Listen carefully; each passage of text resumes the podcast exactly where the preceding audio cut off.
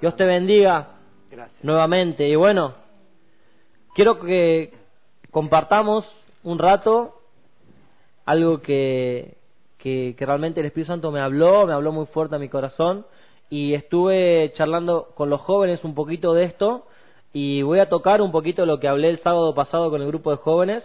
¿eh? Hablamos de la introspección. ¿eh? ¿Qué es la introspección? La introspección es una mirada profunda hacia adentro. Eh, el análisis que hace un psicólogo es la introspección. El problema es que el psicólogo que no conoce a Cristo tiene un límite. ¿eh?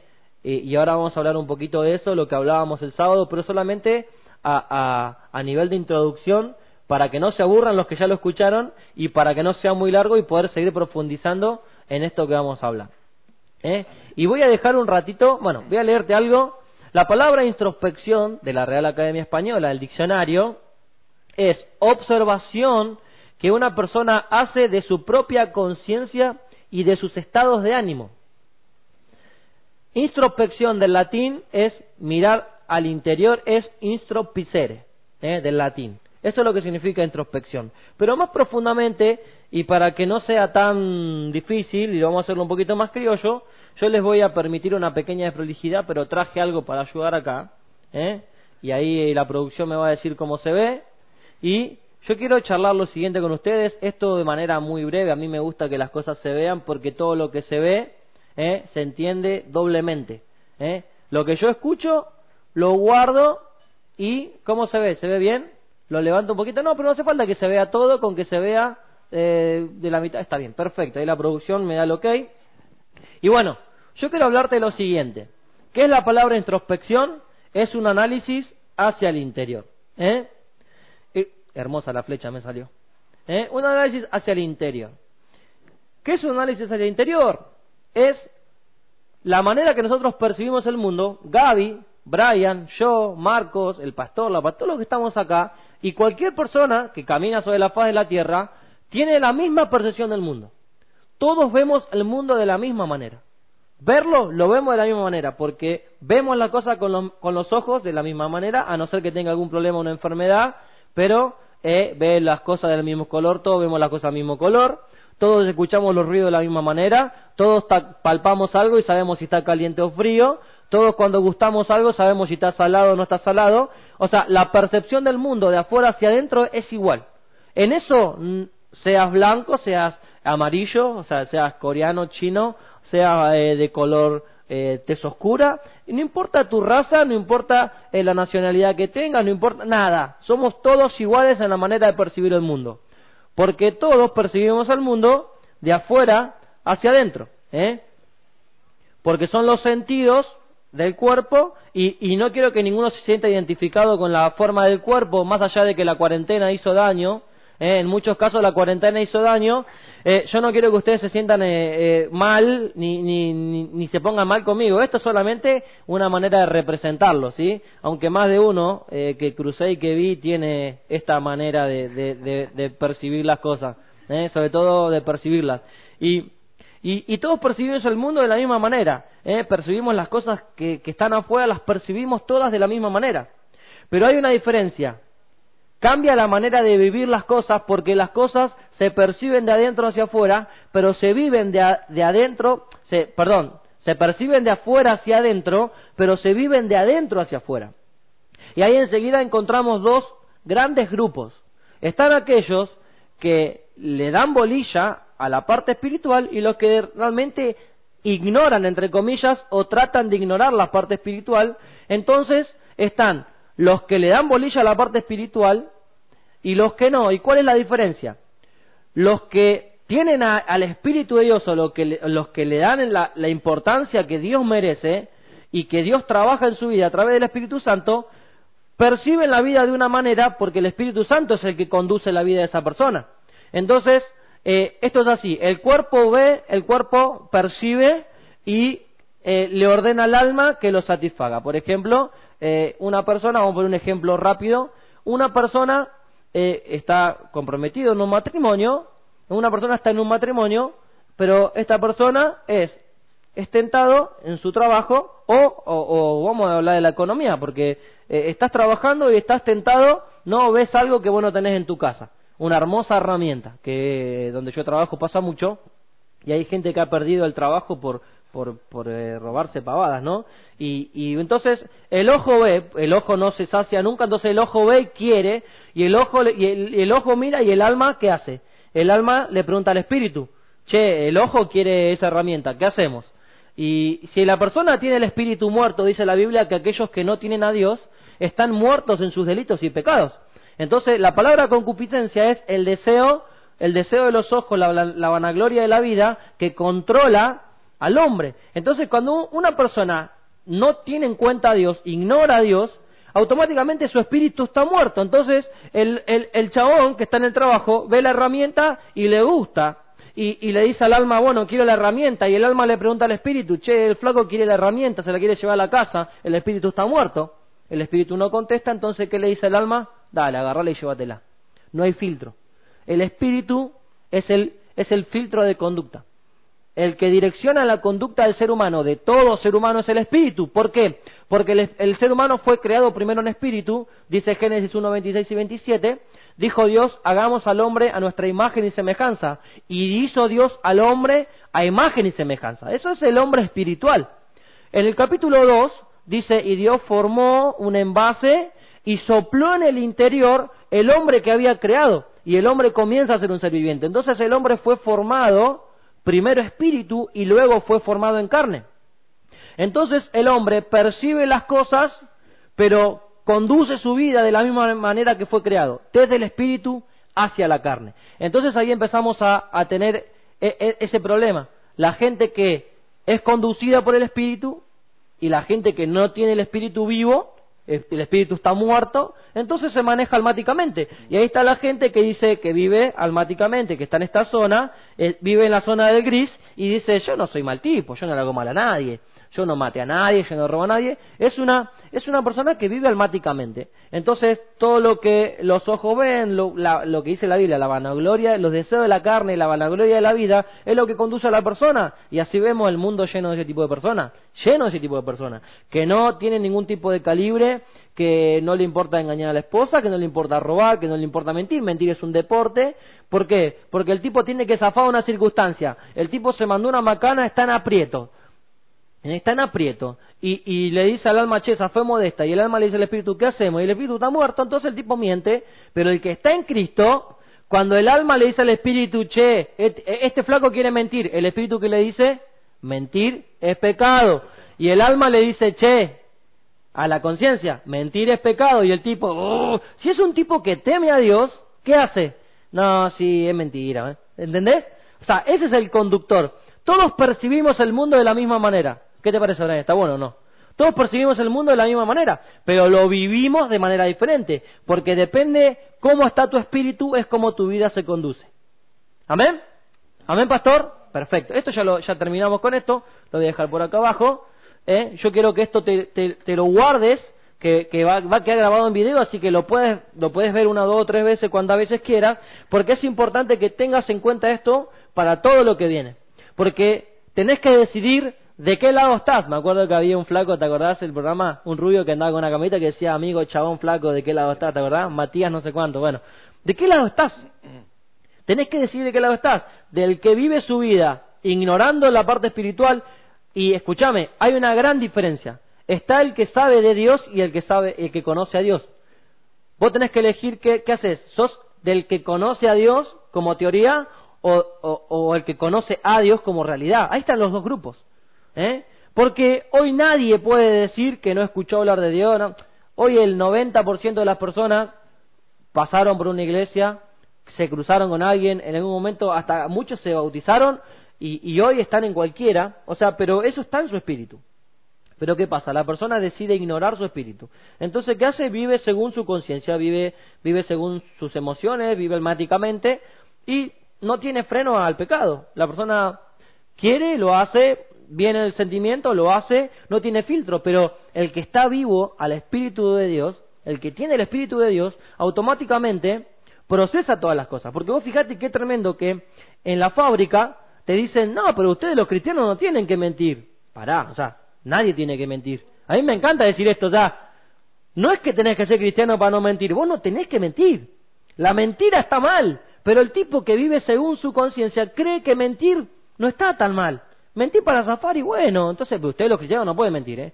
Ustedes los cristianos no pueden blasfemar. Usted, obvio que no. O sea, pero nadie tiene que blasfemar.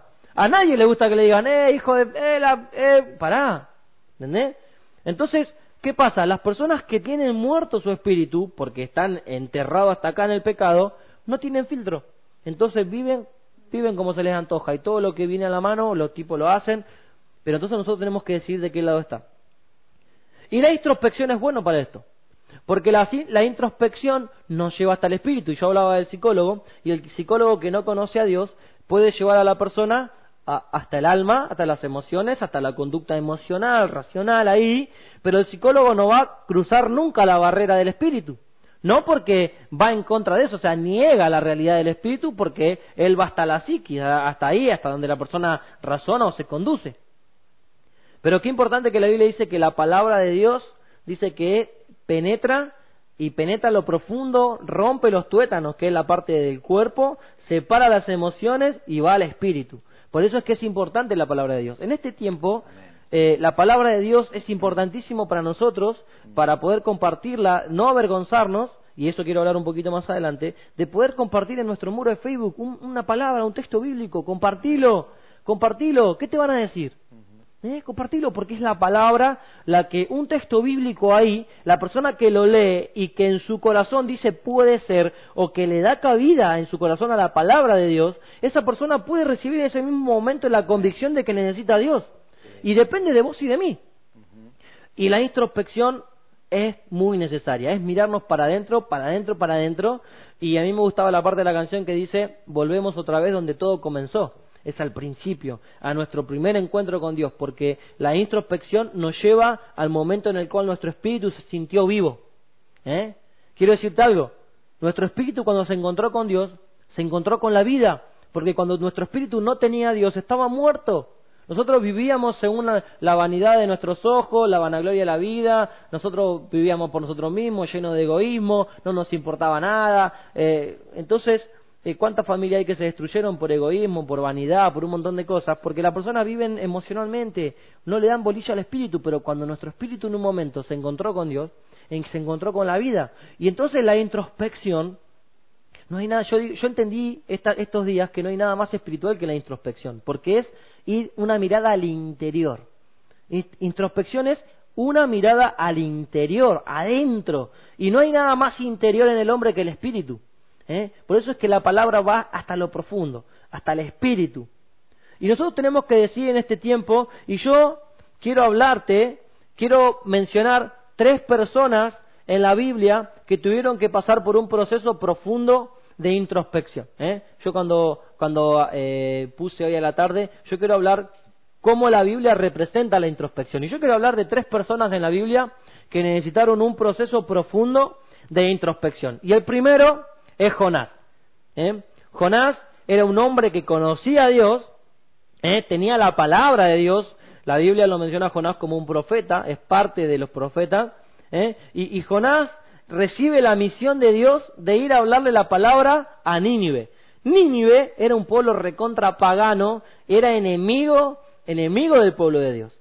¿Y qué dice Jonás? No, si yo le predico a esto, se van a arrepentir. Y la verdad que estos tipos no se merecen el perdón. Vos fíjate, vos fíjate el corazón de Jonás, que era profeta, Jonás tenía la palabra, pero Jonás dice, si yo le predico, estos se arrepienten. Y la verdad que estos tipos no se merecen. Quiero decirte algo, ¿Sabes cuántas veces nos ponemos la careta de Jonás nosotros? Somos los cristianos, somos los hijos de Dios, somos los que tenemos la verdad. Pero creemos, ¿eh? Sí, me están diciendo que mire la cámara, bueno. Eh, pero no la hicimos. No, ese, ojalá que ese le caiga un rayo por la cabeza. ¿eh? Eh, eh, no, pues ese es su mentiroso, ese me la hizo. ¿Qué le voy a predicar ese que me la hizo? Que le caiga un palo en la cabeza, que le, ojalá se muera y se vaya al infierno. Pará, Jonás, ¿eh? Esa careta, esa careta de, esa careta de, Jonás, te la tenés que sacar.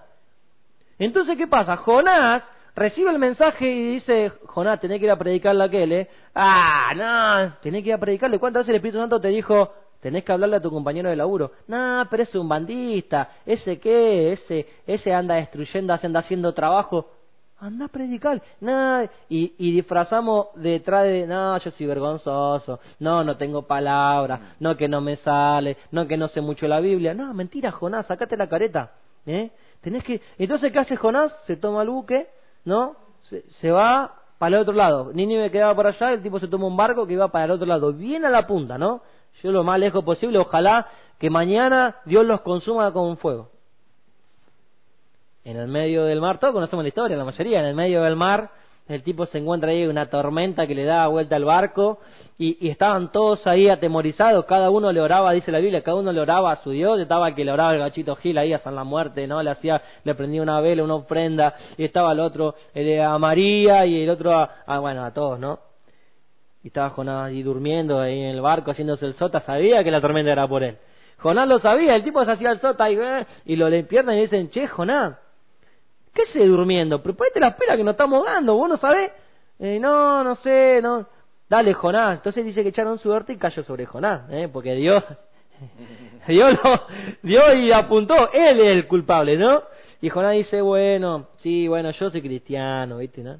El, versículo 10, el 9 y 10 dice que Jonás le dice, sí, bueno, yo soy siervo de Dios, Dios altísimo, el que creó todas las cosas. Y dice que los paganos, los tipos que estaban ahí adorando a cualquier cosa, tuvieron temor del Dios de Jonás. O sea, el tipo tenía que abrir la boca y tenía la Jonás tenía en su boca la capacidad de cambiar la percepción de otra persona de lo que es el mundo espiritual. Porque un tipo que estaba adorando a cualquier cosa, lo escuchó a Jonás decir que él era siervo de Dios, del Dios que creó todas las cosas, y temió en su corazón a Dios. Pero Jonás, el tipo no tenía un espíritu vengativo. Y quiero decirte algo, te vas a dar cuenta, sí, perdón, te vas a dar cuenta, porque bueno, eh, Jonás le dice, bueno, si me tiran del barco, eh, yo voy a hacer que, o sea, el, el, mar se va a calmar porque es mi culpa. Y entonces lo agarran entre todos, lo tiran al agua, y acá comienza uno de los procesos, la introspección de Jonás. Dice que Dios tenía preparado para Jonás que un pez. Pero Jonás estuvo en la, en la panza, eh, Jonás estuvo en el vientre del pez tres días y tres noches. ¿Vos te imaginas lo que son tres días y tres noches adentro de un pescado? Sin luz, el olor a podrido, porque la ballena, ¿cómo? O sea, sigo la ballena. El pescado ese, no sé. Eh, eh, es algo para investigar que un día tengo que sentarme con el pastor, porque qué pedazo de bicho, ¿no? Para traer un tipo que el tipo esté adentro, cómodo, una gran habitación tenían ahí. Y dice que Jonás entró en un profundo temor, miedo, y Señor, sacame de acá, ¿qué me vas a matar? Y Dios, y Dios ahí, y Jonás empezó a orar, ¿no? Jonás. Y qué tremendo, esto lo compartía también con el pastor el otro día, de que eh, la introspección y las tres personas que vamos a ver, la introspección lo llevaron a un tiempo de no comer, de ayuno. Bueno, obviamente, Jonás que va a comer, no sé qué coma algo que no, no. Y lo encerró ahí adentro, ¿entendés? Jonás fue encerrado adentro de un pez y estuvo tres días y tres noches. ¿Sabes lo que son tres días y tres noches adentro, todo oscuro, no ves nada, olor, un olor a podrido, no sé, estás ahí. Introspección, introspección. Y, y, y Jonás cuando no dio más dice que se humilló. Y en el capítulo 3 de Jonás tenemos toda la oración de Jonás ahí, y Señor, reconozco, ¿eh? y entonces dice que Dios le dio la orden y el pez dio la vuelta, ¡puc! lo escupió Jonás eh, en las orillas de Nínive. Y bueno, entró a Nínive a predicar y entró medio rápido, y se entró, eh, y pasó y siguió. Y salió de Nínive. Y dice que lo que Jonás predicó llegó hasta el corazón del rey. Por una persona llegó hasta el corazón del rey y dice que el rey declaró ayuno, declaró que se tire, se rasguen la vestidura, que se echen cenizas en la cabeza. Entró toda una ciudad por la palabra de Jonás Jonás lo sabía. Sin embargo, mirá lo que hace Jonás. Unos días después del proceso de introspección, Jonás sale de la ciudad y dice que se prepara una enramada ahí en una planta y se queda esperando que caiga fuego del cielo. O sea, no, el tipo no se conformó con los tres días dentro del vientre. Ojo, es el espíritu de Jonás. ¿eh? Y yo lo, el espíritu de Jonás lo, lo, puse de esta manera, aunque suene medio fuerte. Jonás es el santulón que elige a quién predicarle. ¿eh? Si le caes mal, el tipo está dispuesto a prepararte un lugarcito en el infierno. ¿eh? Y hay mucho de eso. ¿eh? Y yo estoy viendo este tiempo, eh, lo he visto, personas que, eh, bueno, eh, esto vino porque hay gente que se lo merece, esta pandemia vino porque hay gente que vive en pecado y que... Pará, ese es un Jonás. Anda a predicarle, usa tus redes sociales para predicarle a una persona, ¿entendés? Porque si no abrís tu boca para predicar el mensaje que tenés, sos tan pecador como el que vos decís que está pecando. Y Dios un día te va a demandar. Pero esto es repetitivo. En Jonás, en el capítulo 4, Jonás sale de la ciudad, y, yo también tuve un proceso muy grande eh, el año pasado en mi vida, donde yo, yo esperaba la destrucción de que no me soportaba. Yo era medio Jonás, ¿entendés? Y, y, y el Espíritu Santo me habló a mi corazón y me dijo, vos estás tan eh, determinado en buscar la paja del ojo ajeno que no te estás dando cuenta de la tremenda viga.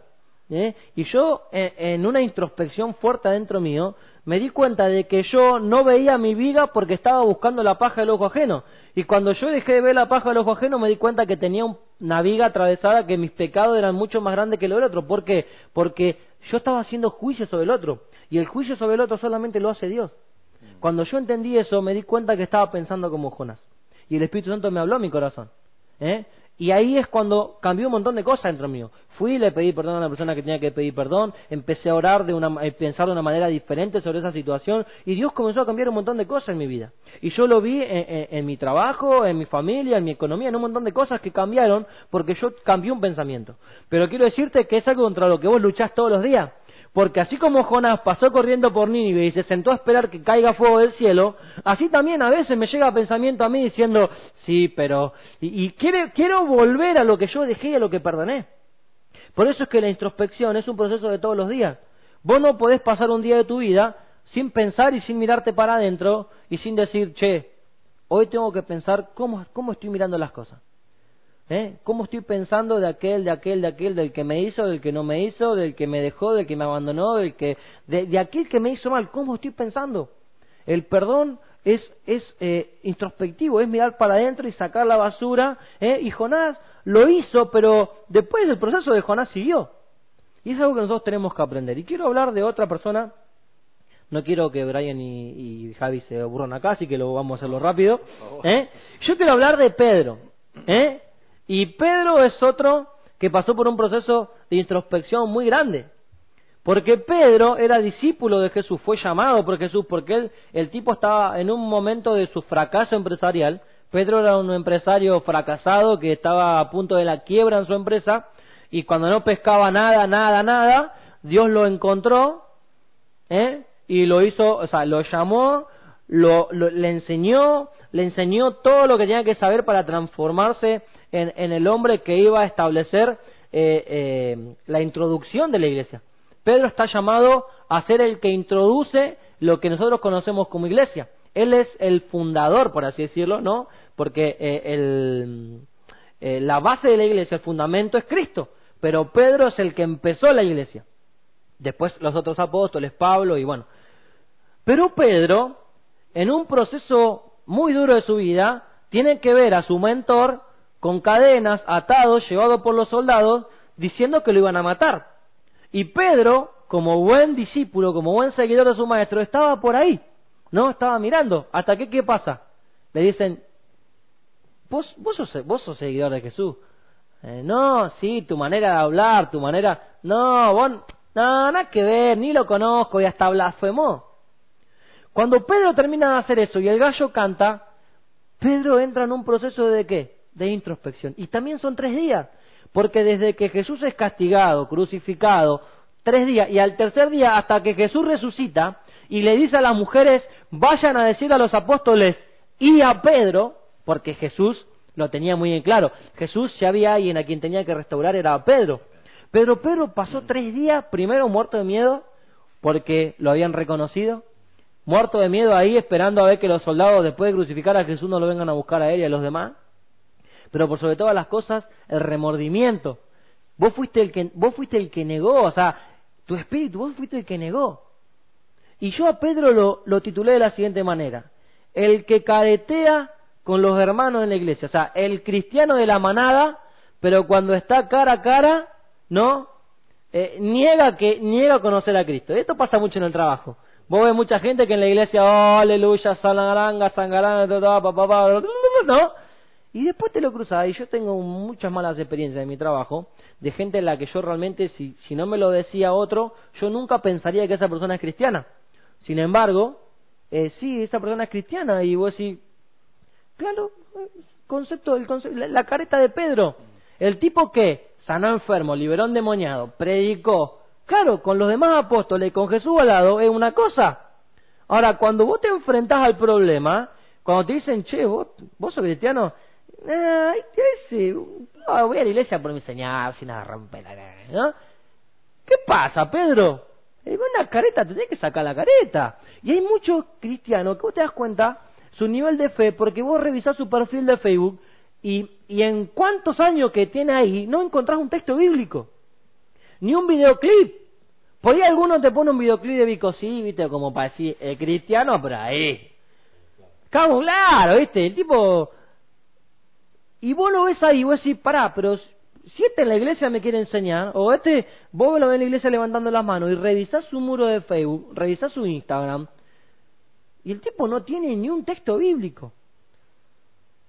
Y, y vos vas y preguntás, y yo no digo, no es que voy a preguntar al barrio, pero habría que ir a preguntar al barrio de cada uno de los hermanos de la iglesia, ¿no?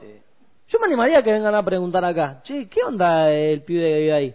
Y a veces, viste, tiene el pasto medio largo, pero después buen pibe le van a decir, ¿no? ¿Eh? Y la pastora se va a poner, haga la pastora.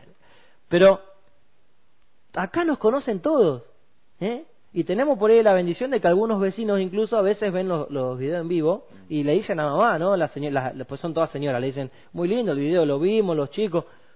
Ahora, tus vecinos, ¿te pueden reconocer como un hijo de Dios, como un cristiano? ¿Le hablaste? Tu lugar de trabajo, tus compañeros de trabajo, ¿tuviste algún roce, algún, algún eh, eh chasca, alguna peleita con alguno por ser cristiano? Qué tema, ¿eh? O, o te tienen a vos como uno más del montón. Sí, creo que cristiano, creo que va a la iglesia veces, pero es re jodón, ese va para adelante, guay, mete, va. ¿Eh? La caritita de Pedro. ¿Eh? Y vos sabés que es tremendo porque, bueno, Jesús restaura a Pedro y por eso yo, a mí me encanta decir que son cosas que son parte de uno y son cosas contra las que uno tiene que luchar porque Pedro también en un momento se volvió a poner la careta porque, bueno, Pedro es restaurado. ¿eh? Pedro restaurado, Jesús lo restaura, eh, así como Pedro lo negó tres veces, Jesús le dice tres veces, eh, Pedro, yo te restauro tres veces, y, y, Jesús se va, y Pedro empieza el ministerio, viene el Espíritu Santo, el Pentecostés, pero en un momento de la historia, en el libro de Hechos capítulo 15, Pedro se encuentra en la misma situación. Dice que cuando Pablo llega a una determinada ciudad, se encuentra con que había un conflicto con Pedro. ¿Por qué? Porque Pedro estaba con los gentiles mientras no estaban los de la circuncisión. O sea, mientras los judíos no estaban ahí, Pedro era amigo de los gentiles y les predicaba. Pero cuando venían los cristianos, el tipo se apartaba y los despreciaba a los gentiles. Sea, el tipo tenía, se volvió a poner la misma, o sea, el tipo era de la manada, el tipo cuando tenía a los cristianos ahí, era una era cristiano, ah, todos pecadores, los gentiles, paganos, pecadores, incircuncisos. Cuando se iban los cristianos, el tipo iba con los gentiles, eh, ¿no? ¿Te das cuenta? O sea, es un problema contra el que uno todo el tiempo tiene que luchar. ¿Eh? Judíos y gentiles, pastor, sí. ¿Eh? Entonces, ¿eh? entonces, el pastor está ahí atrás, está haciendo la, preproducción. Y entonces es algo contra, contra, lo que nosotros tenemos que luchar todo el tiempo, es algo que va a aparecer en nuestra vida, constantemente. Por eso digo que la introspección es una cuestión de día a día. La introspección es todos los días. Te levantás a la mañana, te analizas. ¿Cuál es tu situación emocional y cuál es tu situación espiritual? ¿Qué lugar ocupa Dios en tu vida? Porque no te olvides que todo lo que vos traes de afuera es sos igual a cualquiera. Eh, vos por ser cristiano no percibís el mundo de una manera diferente. Vos el mundo lo percibís de la misma manera, tenés los mismos deseos, tenés los mismos pensamientos, eh, tenés todo, todo lo mismo que lo demás. El peor de los mundanos tiene la misma percepción del mundo que vos, percibe el mundo de la misma manera, pero hay una diferencia, ¿cómo lo vivís? ¿Qué es lo que sale? ¿Qué es lo que sale del espíritu? Eso es lo que nosotros tenemos que todos los días pensar, sentarnos, frenar, cada día en la mañana cuando estamos desayunando, ¿Cómo está mi espíritu hoy? ¿Cómo van a ser mis pensamientos hoy? ¿Cómo van a ser mis decisiones hoy? le voy a hablar a alguien, voy a aprovechar el día encerrado acá en casa para abrir el Facebook y mandarle un mensaje a alguien que yo sé que la está pasando mal y decirle, che, dale una palabra, compartirle un link de un video de Facebook. ¿eh? Para eso estamos. Nos tenemos que sacar la careta y ser cristianos de verdad. Y por último, por último, quiero hablar de Pablo. Pablo también, Pablo también tuvo un proceso fuerte de introspección, porque Pablo Pablo se crió a los pies de Gamaliel, que era un tremendo hombre de Dios que sabía las escrituras. Y le enseñó a Pablo todas las escrituras, pero le enseñó la ley de Moisés. O sea, lo mismo que pasaba con los fariseos en el tiempo de Jesús pasaba con Pablo. ¿Eh? Para Pablo Jesús no había sido el Mesías, porque el Mesías para los judíos iba a ser un, un emperador que venía con el caballo blanco, que conquistaba, que derribaba el imperio romano, pero Jesús vino a establecer otro tipo de reino, un reino del Espíritu. Y Pablo no lo entendía así. Entonces Pablo empezó a perseguir a los cristianos. Los empezó a perseguir. Y nosotros, en la iglesia, también tenemos los Pablos que se ponen la careta de los que entienden la Biblia, y, te voy a dar un ejemplo claro. Es, me he cansado de ver en mi Facebook, porque es lo único que nos, hoy nos relacionamos a través del Facebook, del Instagram. Entonces vos lo ves a, Dante Gebel, ¿no? Dante Gebel, eh, ahí en Estados Unidos, que tiene un ministerio impresionante evangelístico, salen con camiones a repartir comida para todos lados, ¿no? Eh, Lighthouse, Lighthouse eh, River Lighthouse, que es el ministerio evangelístico de ellos. Y vos ves ahí, Dante pone, bueno, acá repartiendo comida, y vos lo ves a los cristianos abajo, vos, eh, em, eh, vanidoso, que dice la Biblia que no, que no sepa tu mano izquierda lo que hace tu mano derecha, eh, y, y, y vos estás criticando un hombre de Dios. Es un hombre, está bien, no sé, no, no, no vamos a poner en tela de juicio si está bien o no está bien eh, poner lo que uno da. Dante en un video explicó y dijo, mira, a mí yo tengo una fundación y a mí el Estado me obliga como fundación mostrar lo que estoy haciendo, lo tengo que blanquear y está bien, buenísimo. Acá también hay un montón de iglesias de la zona que dicen locro, vení, trae tu plato de comida y están los, los Pablo que se ponen la careta de fariseo y empiezan, no, que no muestres lo que des, que eso es vanidad, y no, y no, empezamos a pisar la manguera entre bomberos, porque vos en vez de, en vez de bendecir al hermano que está dando, te pones como fariseo, te pones como Pablo, empezás a lanzar palabras que son una palabra de maldición, porque cuando vos le decís vanidoso a un, a un siervo de Dios, estás, lo estás maldiciendo, vanidoso no es una bendición. Eh, qué tipo vanidoso, qué bendecido. No, vos lo estás maldiciendo. Entonces vos estás maldiciendo a un siervo de Dios que con su iglesia, con su casa, están bendiciendo haciendo locro, repartiendo comida. Y si vos lo querés hacer y no lo querés publicar porque vos sos, porque vos sos un tipo santo, no lo hace, sacá de tu bolsillo 100 pesos, comprá dos tres bolsas de mercadería, no te alcanza, ¿no? Pero ponele, comprá una bolsa de mercadería y en silencio, calladito, no lo mostré y va y lo da o salí con 500 pesos y sembrale a alguien que vos sepa que está pasando necesidad y no lo mostré. Vos no lo mostré porque vos sos santo, no lo podés mostrar. Pero no maldigas al hermano que lo está haciendo porque te, estás poniendo en el papel de Pablo. El que, el que supuestamente tiene la palabra, la ley, el que sabe lo que tiene que hacer, pero no lo entendió de la manera correcta y sale a buscar y sale a buscar al que lo hace y lo persigue y lo castiga con palabras y lo condena y hay un montón de, gente que no cree en Dios o que no cree en la iglesia y que se mata de risa viendo los comentarios y que dice, viste, al final son todos iguales, ja, ja, ja, y se ríen de que nosotros entre cristianos nos estamos tirando palo. Nos ponemos la, la careta de Pablo. Qué tremendo, ¿eh? Pero somos todos cristianos, ¿eh? Y salimos todos con la Biblia, porque dice en Jonás 8.9, no existe, pero Jonás 8.9 dice, no, no, no sepa tu corazón lo que... Tiene un texto, para, guardate, la, guardate el texto para vos, ¿eh? Guardate el texto bíblico para vos, deja de criticar.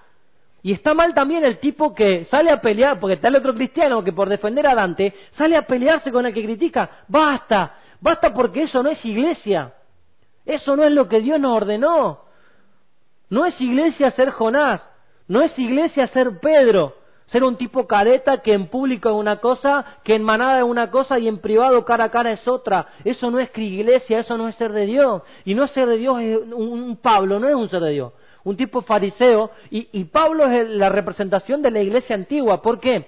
Porque la, iglesia antigua eh, mató a miles de jóvenes, digo yo en el sentido de que eh, echó de la iglesia a miles de jóvenes porque no se querían poner una mantilla. Está bien que vos ibas eran rebeldes. Entraba una chica, si no te pone la mantilla no puede entrar. Separaban a los hombres por acá. ¿Cuántos matrimonios que vinieron en la iglesia? No, yo no me voy a sentar a mi mujer allá y yo acá, no. Y eran malas interpretaciones bíblicas malos conceptos bíblicos, agarraban la Biblia a lo guaso y a lo bruto, la metían en la iglesia, no la analizaban en contexto y hacían desastre. Y hoy nosotros con la, con la palabra de Dios, con la Biblia, hacemos desastre porque no lo entendemos, no tenemos la percepción real del Espíritu de lo que es la palabra de Dios y salimos con el hacha, con el machete y agarramos, sea cristiano o no sea cristiano, viste, cristiano, fariseo, el que sea, ¡ah! lo descuartizamos públicamente en Facebook, en Instagram y bueno, y nos creemos, viste, y me imagino la gente escribiendo ahí vanidoso y se siente orgulloso con su comentario. Guardate el comentario para vos. Deja de perseguir a la iglesia. Eh, que ese pastor es un chanta. Y déjalo, que Dios arregle. Va a, dar, va, va a, dar, eh, eh, va a rendir cuentas a Dios. Déjalo. Vos dedicate a servir a Dios, dedicate a hacer iglesia, porque si hay algo que esta cuarentena nos enseñó es que se nos caen las caretas porque no le tenemos que caretear a nadie. Esta cuarentena nos encerró en casa, nos sacó todas las caretas, no tenés que ir a caretearle al pastor, ni a tu hermano, no tenés que caretearle a nadie, como mucho a tu señora. Pero estás en tu casa encerrado, no le careteas a nadie, entonces sacate la careta de Jonás, sacate la careta de Pedro, la careta de Pablo, sacátela sacátela, no te sirve, hace una, una autocrítica, una introspección profunda, analiza tu relación con Dios, tu relación personal con Dios, para que Dios te enseñe a tener un pensamiento un poquito más iglesia. Y quiero, y quiero dejarte un último concepto para terminar. Quiero hablarte de el libro de Éxodo y quiero hablarte de Moisés. Quiero, ahí está. No, me voy para el otro lado. Ahí está. Quiero hablarte de Moisés. Quiero hablarte de lo que tu rostro tiene que reflejar. Y quiero llevarte al capítulo 32 del libro de Éxodo. Primero quiero llevarte al capítulo 34, porque quiero llegar al final para después entender el porqué. Dice el capítulo 34 del libro de Éxodo que cuando Moisés descendió del monte, luego de estar unos cuantos días con Dios en el monte y que Dios le dé las tablas y que Dios le hable y Dios le enseñe, Dice que cuando Moisés descendía del monte, en el capítulo 34, dice que cuando el pueblo lo miró a Moisés a la cara, dice que no podían distinguir su rostro porque estaba como glorificado. El rostro de Moisés estaba como glorificado. Estaba la gloria de Dios en la cara de Moisés. Y qué interesante es esto. Es entender que hoy nosotros tenemos que reflejar la gloria de Dios en nosotros. En nuestro rostro, en nuestras videollamadas, en, nuestro Facebook, en nuestro Instagram, tenemos que reflejar la gloria de Dios. Pero ¿sabes por qué Moisés reflejaba la gloria de Dios? Porque en el capítulo 32, en el capítulo 32, Moisés sube al monte, por primera vez sube al monte, Dios lo llama al monte, y Dios le está dando los mandamientos.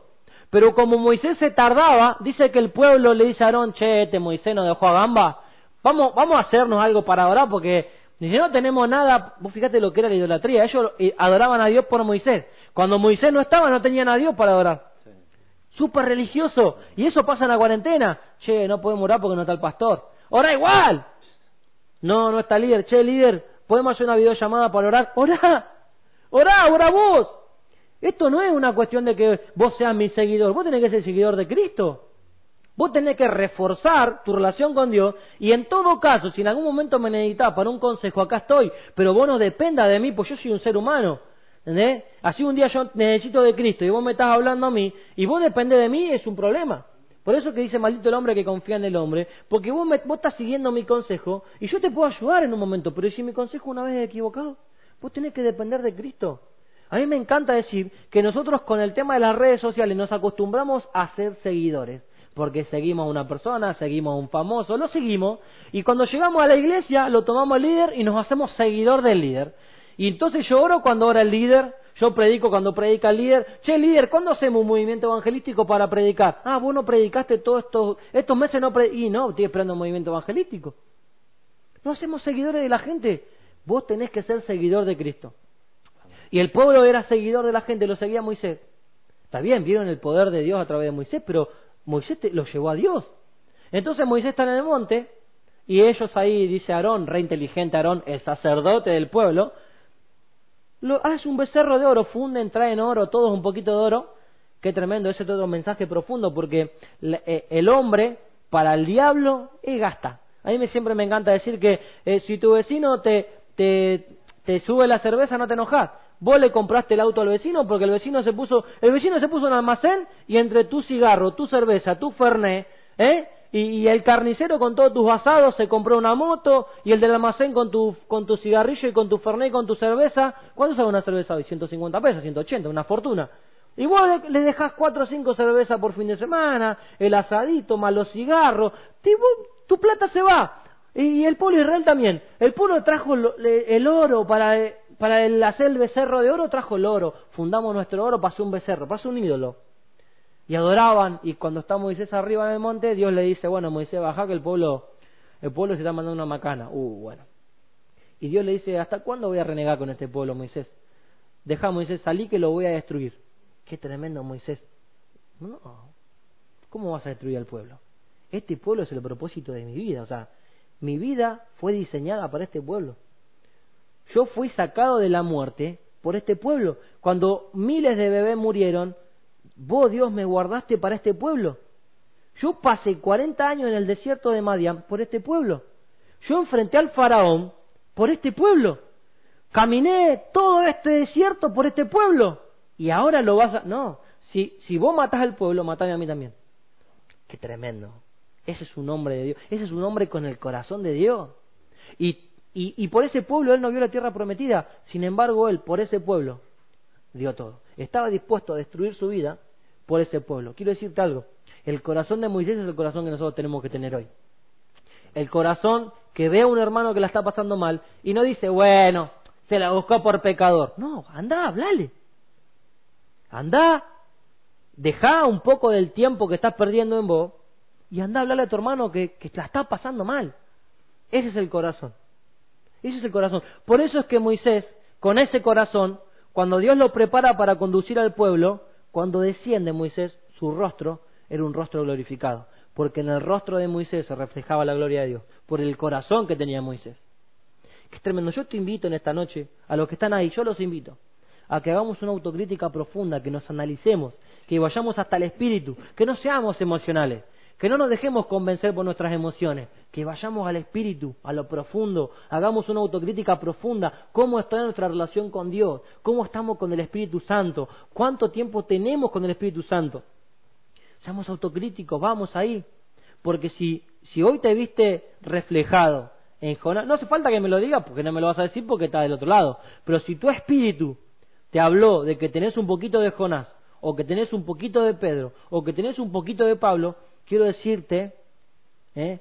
Pablo es un hombre de Dios tremendo, Pedro también. Y Jonás, a través de su mensaje, salvó una ciudad. Pero en un momento de su vida ellos tuvieron que pasar un proceso de autocrítica y de introspección.